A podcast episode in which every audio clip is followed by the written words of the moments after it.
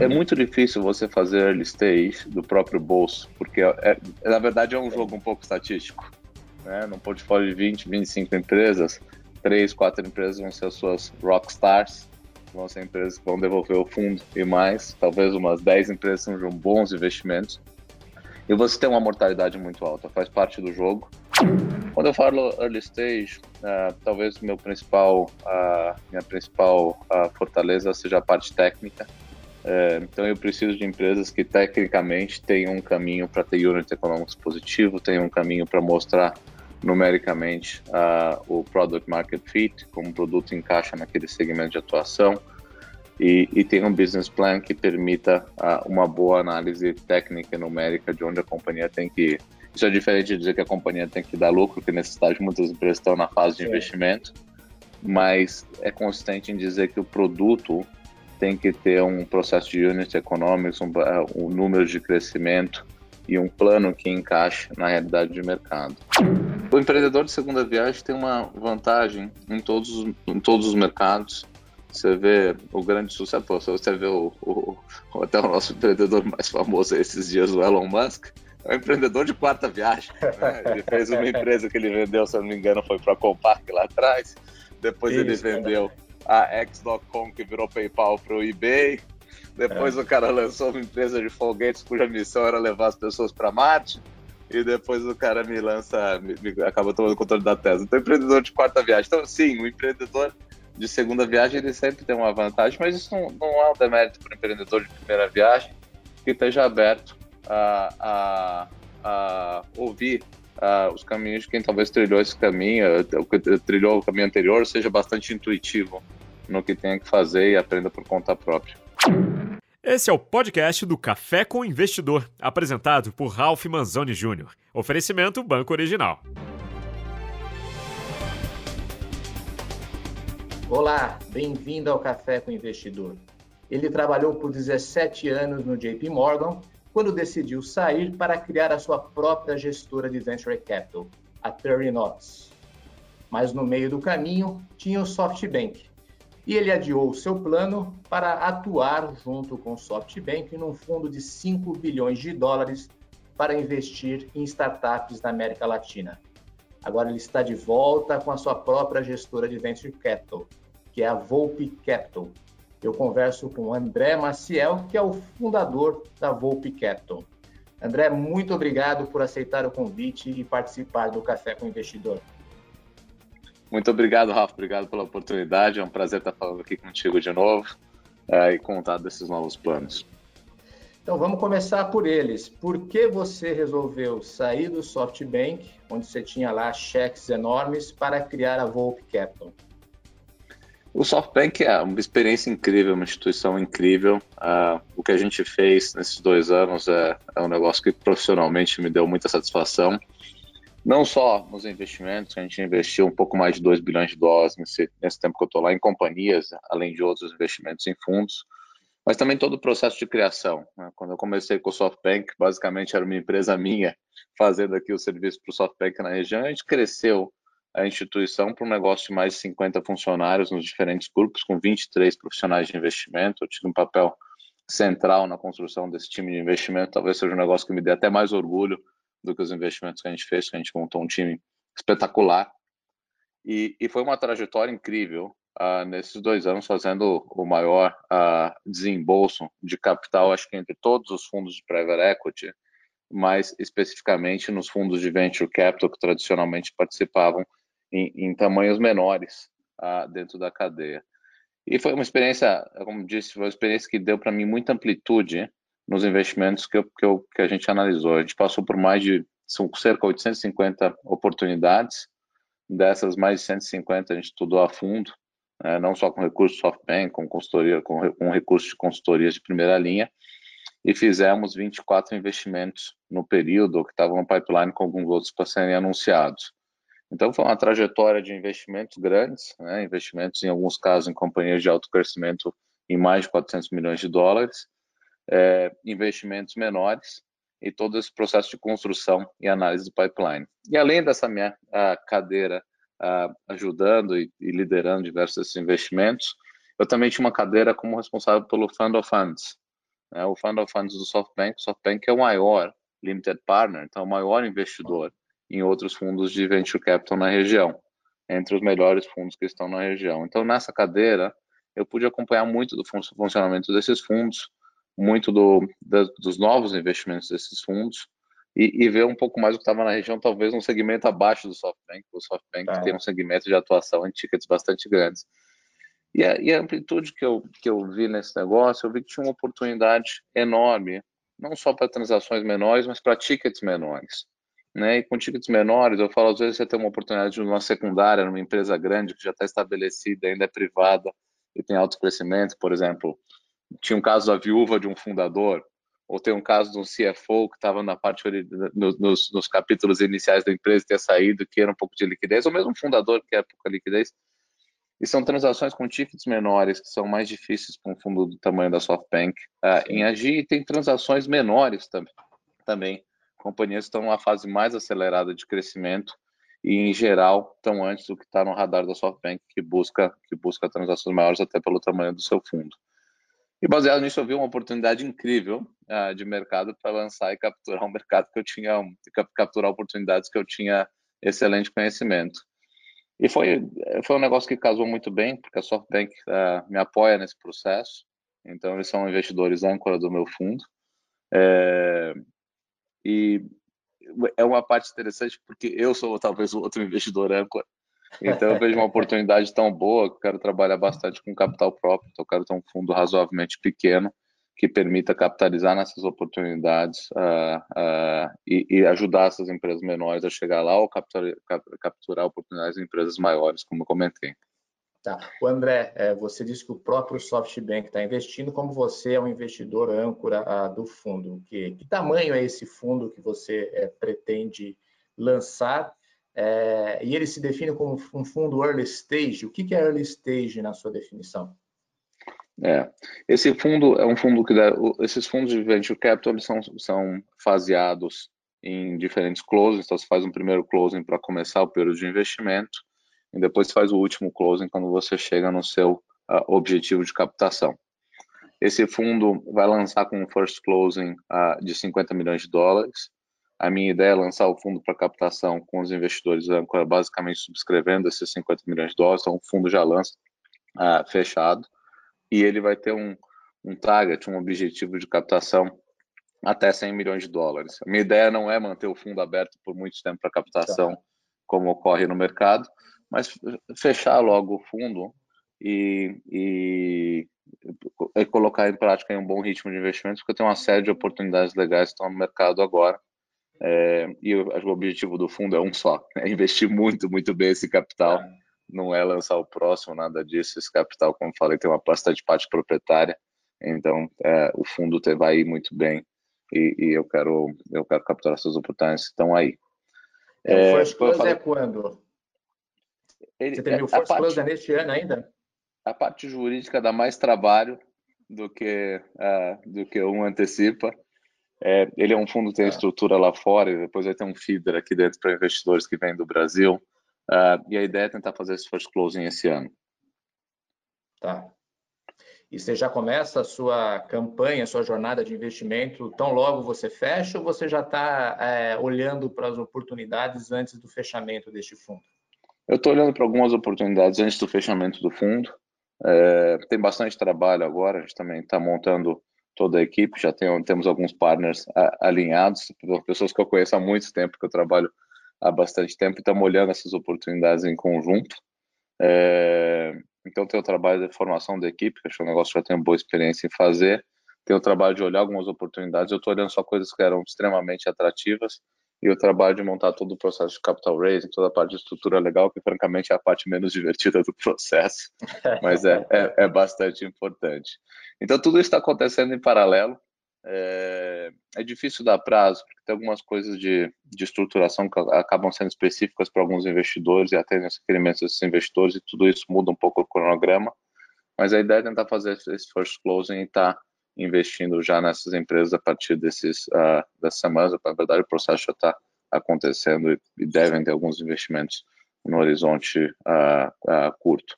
E quando eu falei que a SoftBank é investidora, a SoftBank me apoiou muito nesse processo. É, eles foram bons parceiros. Acho que ajuda o fato de eu ter deixado uma carteira com meu portfólio, uma performance espetacular. O Banco Inter, que era o meu maior investimento, uh, se eu não me engano, está próximo de 70 reais agora, então é em um ano e pouco é 75% de valorização, é, não é nada mal, um dos maiores tickets que tinha na, na, na SoftBank. Então eles me ajudaram muito nesse processo. E os uh, partners uh, são investidores do fundo também, então na, na pessoa, a SoftBank na pessoa jurídica, os partners na pessoa física estão me apoiando nesse processo, então eles são os âncoras e grandes parceiros. Os partners que você fala, está, você está referindo quem exatamente do SoftBank está te apoiando também?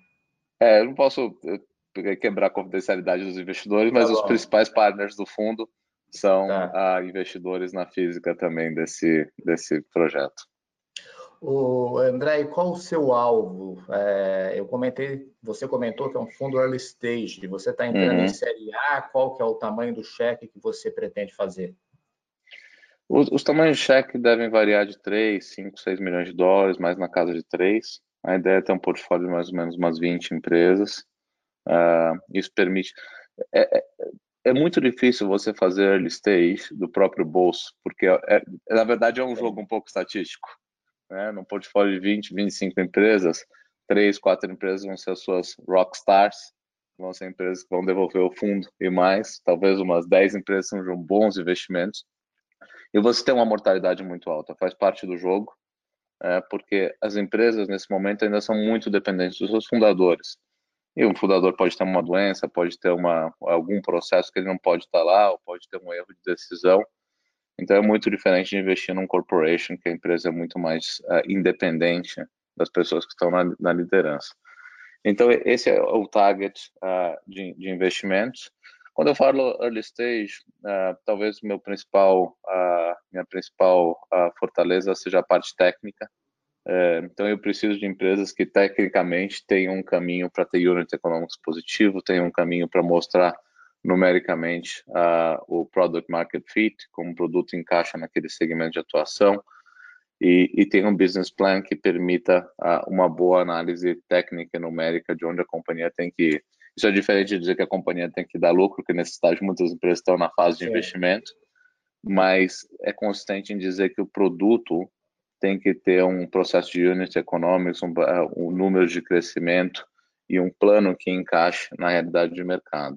Então, eu sou bastante técnico nesse, nesse aspecto e a minha fortaleza e as empresas estão mais como se então já tem um produto que está rodando e uma, e uma atração no mercado, são as empresas que se encaixam principalmente no escopo do fundo.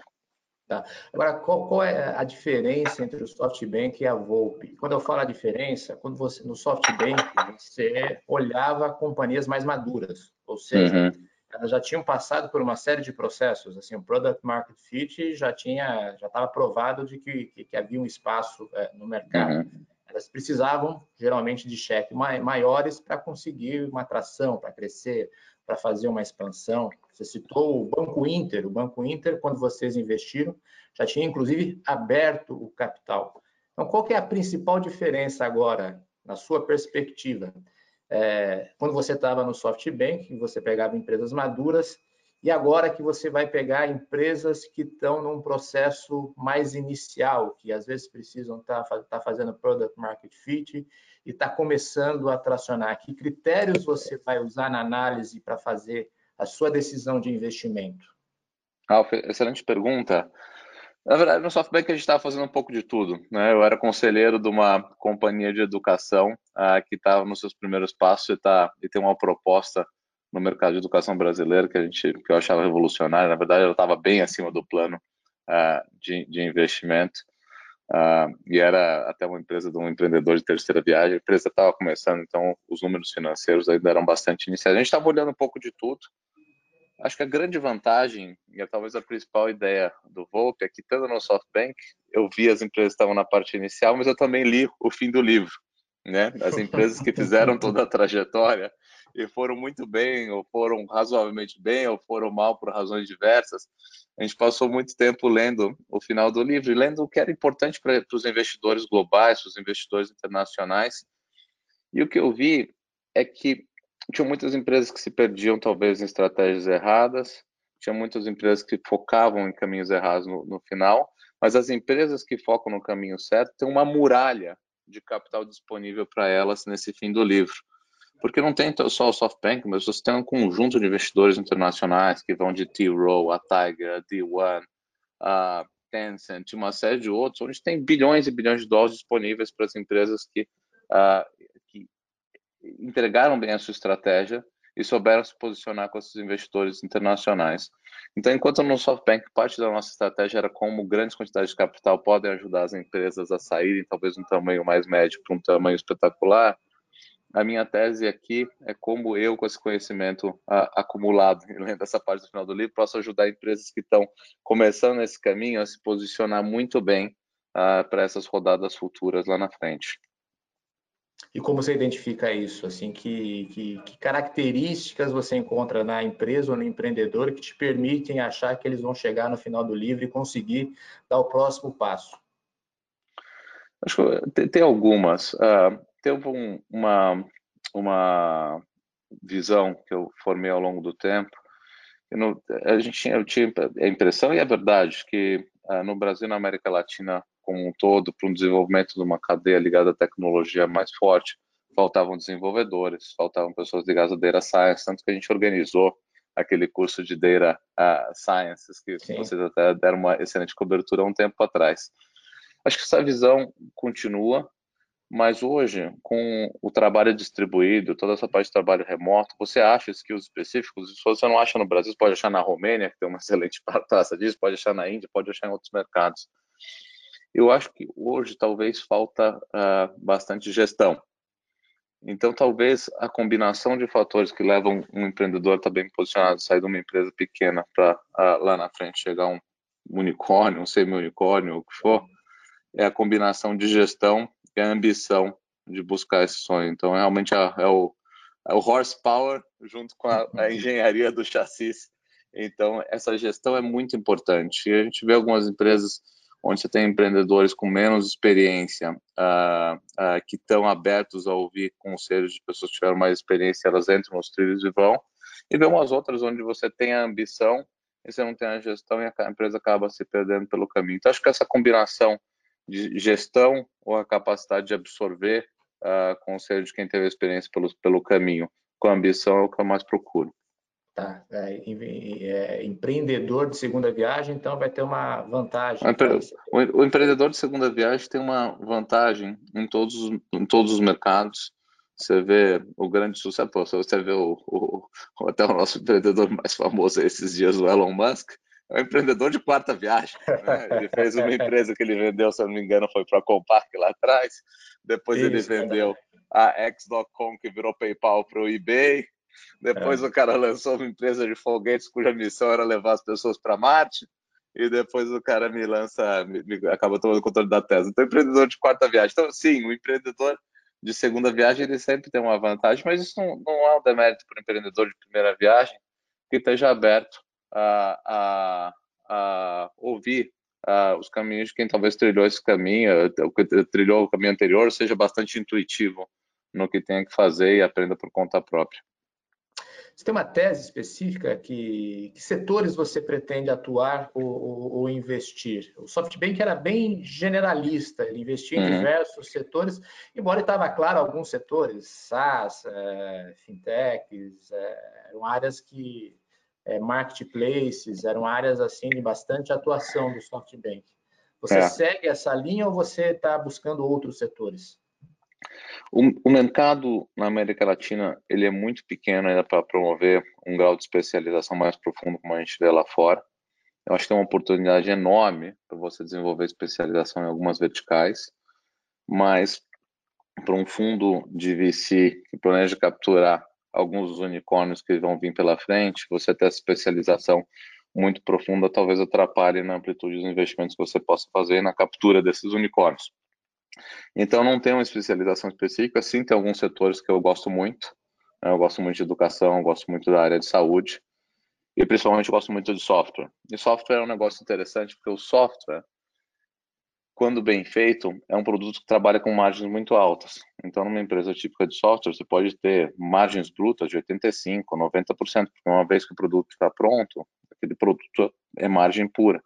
E a empresa geralmente gasta muito dos seus recursos na, na, parte que vem depois da margem bruta. Então, na parte de vendas, de comercialização, de atração de clientes, e até quando ela está sob escala com a equipe de administração.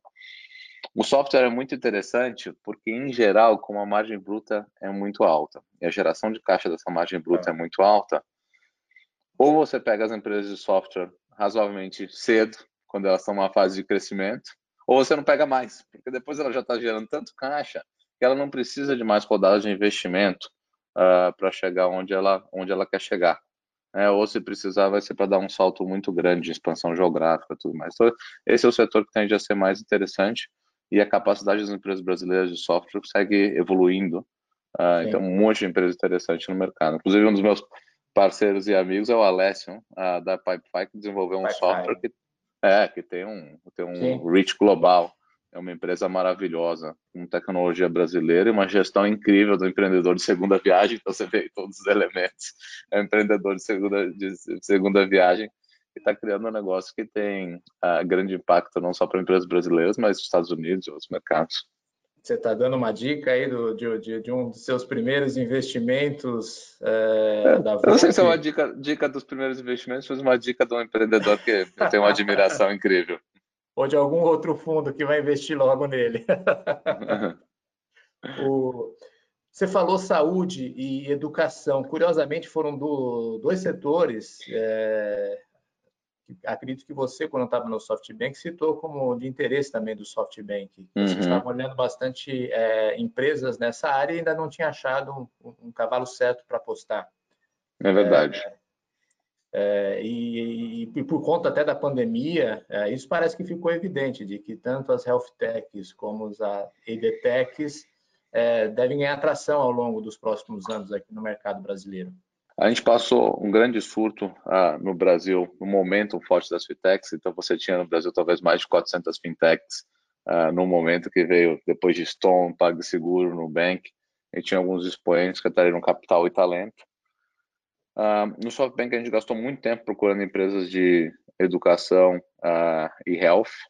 Ah, acho que tem algumas coisas interessantes no radar, mas em geral essa é uma indústria que talvez seja alguns dois anos, as duas indústrias talvez estejam alguns, alguns anos para trás no tamanho das empresas. Então, para um investidor do tamanho da SoftBank, é mais difícil achar é, oportunidades condizentes com o ticket alvo que, a, que a SoftBank deve procurar. Então, são empresas que sim têm bastante interesse, são indústrias que estão ah, que têm várias ah, frentes que estão prontas para disrupção.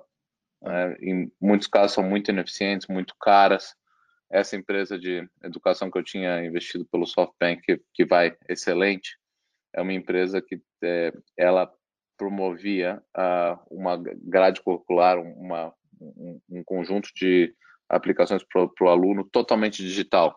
Então, ela basicamente eliminava o livro impresso do sistema de educação. E fazendo isso, ela conseguia, com lucro, oferecer todo um pacote de ensino que era uma fração dos modelos tradicionais. E, isso é maravilhoso, né? porque você oferece um pacote de ensino maravilhoso com toda a parte de, uh, de provas, testes, de suporte uh, ao professor a, uma fração do custo e o aluno tem a oportunidade de aprender, talvez com um sistema de ensino comparável a qualquer melhor escola do mundo. Então, esse tipo de oportunidade era um pouco mais difícil nos tickets maiores e eu acho que tem um, um, uma grande chance para tickets menores. O André, você vai investir exclusivamente no Brasil ou o mandato do fundo vai ser para a América Latina? O mandato do fundo é América Latina. Uh, o Brasil está razoavelmente mais avançado que os outros países da América Latina no desenvolvimento do, da, dessa parte de tecnologia. Minha estimativa é que hoje exista mais de 200 bilhões de dólares de valor em tecnologia na América Latina, se você soma os unicórnios, soma as empresas privadas, ah. soma as empresas do Estado. Então, entre Magalu, Mercado Livre, Nubank, todas essas têm mais de 200 bilhões de dólares de valor. E desses 200 bilhões de dólares, talvez uma pequena fração, 10%, um pouco mais, esteja uh, pela América Latina. Mesmo nesse caso, eu assumo que o Mercado Livre é uma operação que hoje é principalmente brasileira. Então, quando a gente é. pega a parte não brasileira do Mercado Livre, é uma parte relevante desses, dessa, dessa parte que está fora do Brasil. Então, o Brasil é onde está a maior parte das oportunidades. Tem um ecossistema que não só já atingiu uma massa crítica, mas que gera muito talento para formar novas empresas. e você tem um estoque de capital aqui que ainda é bastante baixo, mas é suficiente para colocar muitas dessas empresas em marcha.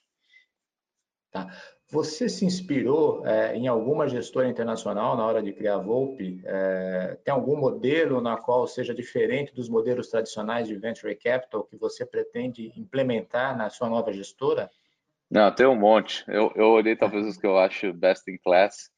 Pô, cita um... são, então. De, de, deixa eu te falar. O que eu, a que eu mais, uh, entre as que eu mais admiro, então, uh, tem uma gestora que chama Hill House, que, foi, que é da China, que era um ex-aluno de Yale, que formou a gestora com 20 milhões de dólares, e hoje é um, é um grupo que administra mais de 50 bilhões de dólares para investimentos de venture capital na, na China. E o que ele fez foi não só atuar na parte de early stage, tá certo que ele capturou o Tencent no começo, isso ajuda um monte. mas ele não só focou na parte de early stage, mas ele criou fundos, até fundos públicos que investem na parte de tecnologia, e ele tem uma rede, um network, que é muito importante para as empresas de tecnologia na China, e as empresas, uh, e as empresas fazem parte do, do network da Hill House e beneficiam uh, disso amplamente. Então, o cara tem uma influência no setor de, de, de da novas tecnologias, empreendedorismo na China muito grande. Eu também gosto muito do modelo do OpenView uh, nos Estados Unidos, onde os caras têm a escala que permite isso, mas eu acho que no Brasil você pode fazer algo parecido, tendo um network, talvez que não seja de funcionários próprios, mas um, um network de pessoas com skills específicos, onde eles ajudam muito as empresas com assessments do plano estratégico, então uma visão do plano estratégico que essas empresas têm, acessam, ajudam muito com a parte de recrutamento, né, que é um negócio que eu fiz bastante no SoftBank, até em empresas maiores como o Banco Inter, a gente tem uh, uma mão lá bastante uh, relevante. Uh, e, essa, e ajudam muito com a parte de skills específicos. Eu acho que isso já tem uma boa rede de pessoas que possam que podem ajudar as empresas a investir com esses com esses fundamentos. E, e, tem um terceiro modelo, então é um mix de tudo, mas eu comento porque é importante, que é, é, é um modelo muito parecido com o da Coutu, da Dragoneer, que é um modelo que investe desde tickets pequenos, né, que é um pouco que eu quero fazer, até tickets maiores, empresas que são listadas, empresas que não são listadas, empresas que estão Series A, empresas que estão mais avançadas. Eu acho que você ter a capacidade de ser mais agnóstico no momento da empresa que você pega permite que você tenha um fundo onde os retornos ficam em um horizonte mais próximo, porque o fundo de VC ele sempre tem dificuldade como você captura as empresas muito rápido. É, e você devolve o dinheiro num prazo muito longo. Então acho que tem uma vantagem em ser um pouquinho mais agnóstico e tentar pegar empresas um pouco mais maduras também, para que o seu ciclo de retorno de capital fique um pouco mais uh, curto. Uh, e, e, são fundos que eles são muito oportunísticos nas oportunidades que eles veem no mercado. Então, se eles veem uma oportunidade, não importa se é early stage, late stage, se a empresa vai ser pública ou não, eles capturam essa oportunidade. Esse é um pouco do fundamento que eu quero buscar no fundo. E eu acho que esse, você trabalhar com tickets menores permite, permite você ser muito mais rápido uh, nesse processo. O André, outra coisa é que desde que o SoftBank chegou na América Latina, que foi em 2019, assim, houve uma evolução enorme do mercado de venture capital uhum. na região. É, é, o dinheiro que era escasso passou a ser é, um pouco mais presente, diversos fundos captaram e conseguiram excelentes captações.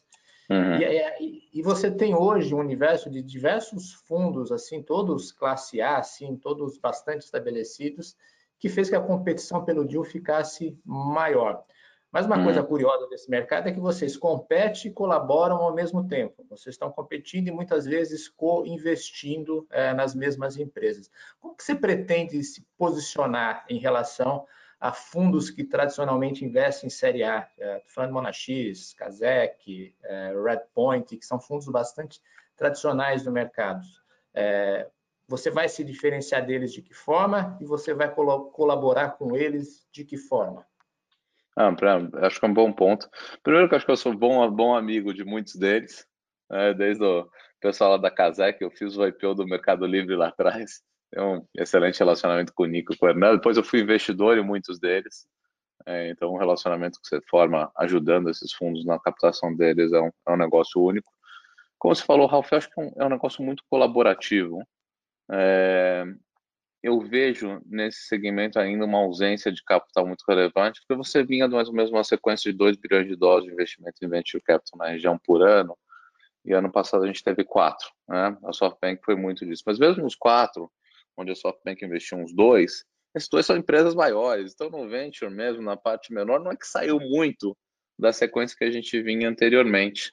E se você pega, somando todos os fundos uh, que levantaram recentemente, você tem o quê? Para a região, talvez uns 400, 500 milhões de dólares de capital disponível para novos investimentos. É muito pouco. Uh, a, China é um país de 100 bilhões de dólares uh, de VC por ano. Os Estados Unidos é quase a mesma coisa.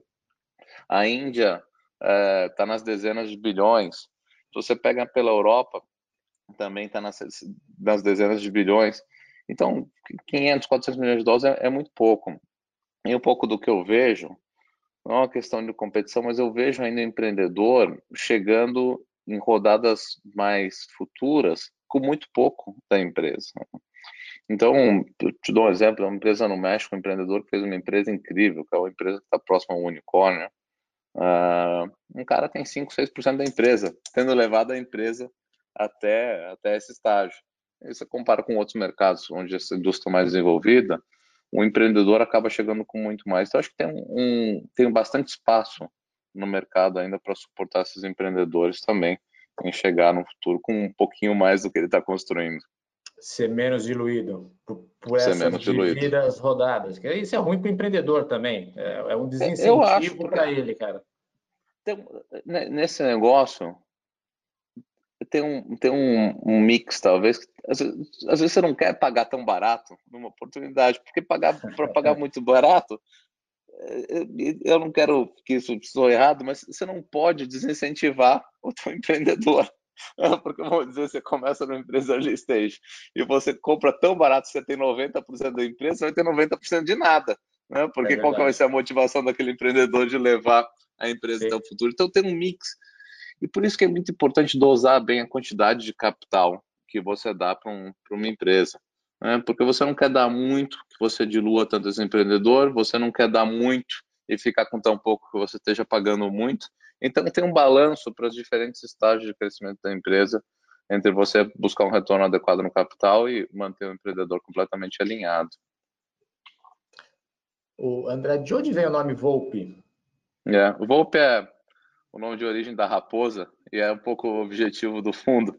É um bicho que se move rápido, entra por aqui, entra por ali, escapa dos, dos caçadores. Então é para aproveitar oportunidades rapidamente e, e poder colocar os, esses tickets menores em trabalho rapidamente. Então essa é a ideia do, do fundo. Tá certo. André, falar um pouquinho aí da sua trajetória. Você trabalhou 17 anos no JP Morgan. É, me conta um pouco dessa experiência. É, como que foi de 17 anos no, no, num banco com uma estrutura gigantesca e, e você resolveu uhum. sair para ter o seu próprio fundo. Uhum. Olha, tá, tá, tá, até engraçado que isso aqui eu achei. Fui visitar meus pais outro dia, achei da, da casa deles. Eu comecei na parte de private equity do JP Morgan. Né? E o JP, o JP Morgan, na, no começo dos anos 2000, ou até no fim da, da, de 99, 98, era o maior investidor em internet na região. é, esse aqui é o nosso portfólio review.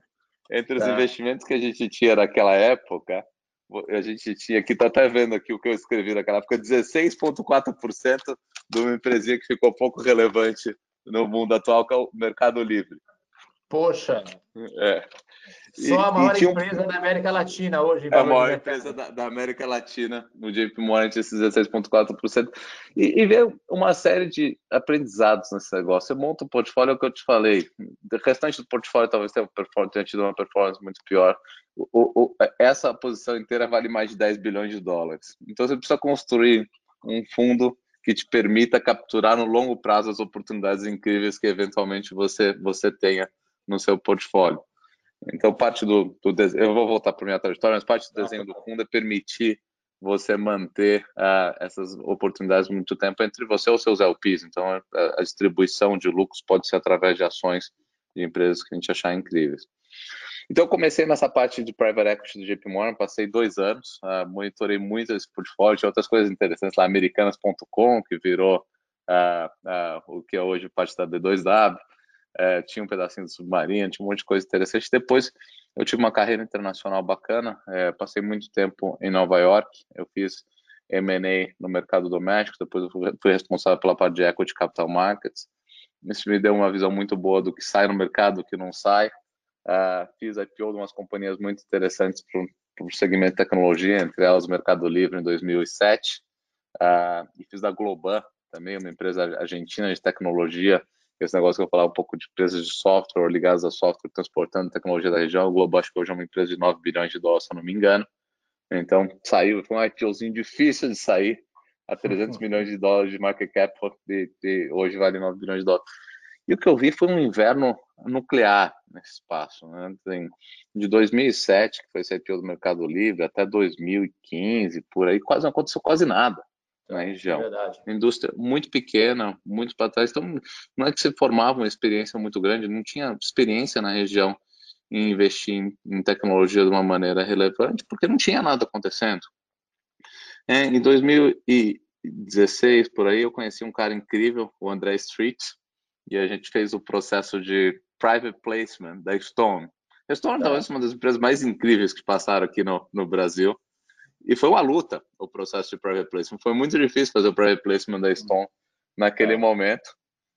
E passou um ano e meio, dois anos desse, desse private placement, a empresa saiu para um IPO, que foi um IPO espetacular. Né? E a empresa vale hoje perto de 20 bilhões de dólares, é uma empresa incrível. E o que esse private placement da Stone me ensinou, e diversas outras companhias estavam aparecendo no mercado, então teve uma onda de um monte de coisa legal de tecnologia aparecendo no mercado, Banco Inter, PagSeguro e outros, é que tinha uma oportunidade, porque como é que podia ter sido tão difícil fazer aquele private placement? A gente conseguiu depois com um bom grupo de investidores, para uma empresa que depois listou mais de 10, a quase 10 bilhões de dólares de valor e subiu ainda na bolsa. Então era uma oportunidade na América Latina que não estava sendo explorada. E eu deixei essa carreira, tinha sido bem sucedida no JP Morgan, o pessoal me ligava lá e falava, você está maluco, que você está deixando a gente? você chegou num estágio que as pessoas ficam. Né? É. E, e, eu falei, não, eu quero tentar e lançamos fundo. Foi, foi uma aventura super legal e a SoftBank acabou pegando a gente muito no começo e fez uma proposta para a gente que era bem interessante e permitiu uh, acontecer o que aconteceu comigo, foi de ver todo o mercado. E agora estou lançando esse negócio uh, pela terceira vez. É muito mais fácil, pois porque é. você sabe exa exatamente como montar, quem contratar, quem são as pessoas boas no mercado. Então eu vejo uma vantagem enorme em relação ao que eu tinha feito no passado.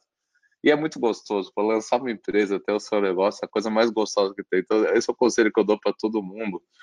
Tem que ir para um lugar que te permita aprender, é, desenvolver as suas redes, o seu network, mas tem que, tem que montar o próprio negócio. Acho que é disso que o Brasil precisa. E, e atrai capital, investe na, na, na indústria, põe, põe todo esse negócio para rodar. Qual o tamanho da sua equipe? Você tinha uma equipe enorme no SoftBank. Imagino que vai ser uma equipe menor na Volpe. É. O, eu acredito firmemente, Ralph, que um bom, um bom investimento ele passa por um processo de discussão relevante. Você tem um investimento que todo mundo fala, vamos fazer agora, uh, você acaba perdendo uh, uh, muitos aspectos importantes da decisão. Não tem investimento óbvio. Né? Se fosse óbvio, todo mundo já tinha feito. Exatamente. Então, é muito importante, mesmo a pessoa que esteja comprada na ideia, que pontos negativos, riscos, pontos de atenção, coisas que têm que ser mudadas, sejam levantadas no processo de investimento. E isso geralmente acontece num processo onde você tem uma formação de maioria, porque quando você tem uma formação de maioria, ou quando você tem alguém numa equipe que tem muita convicção, pelo menos você desenvolve toda a sua convicção ao redor dos pontos fortes da tese do investimento. Então, serão três partners, todos com votos iguais no comitê de investimento. Esses partners são pessoas que eu estou trabalhando junto há um tempinho já.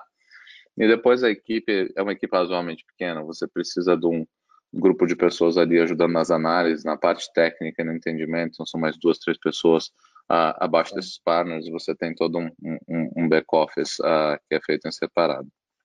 Você pode dizer o nome dos partners? Estão definidos já?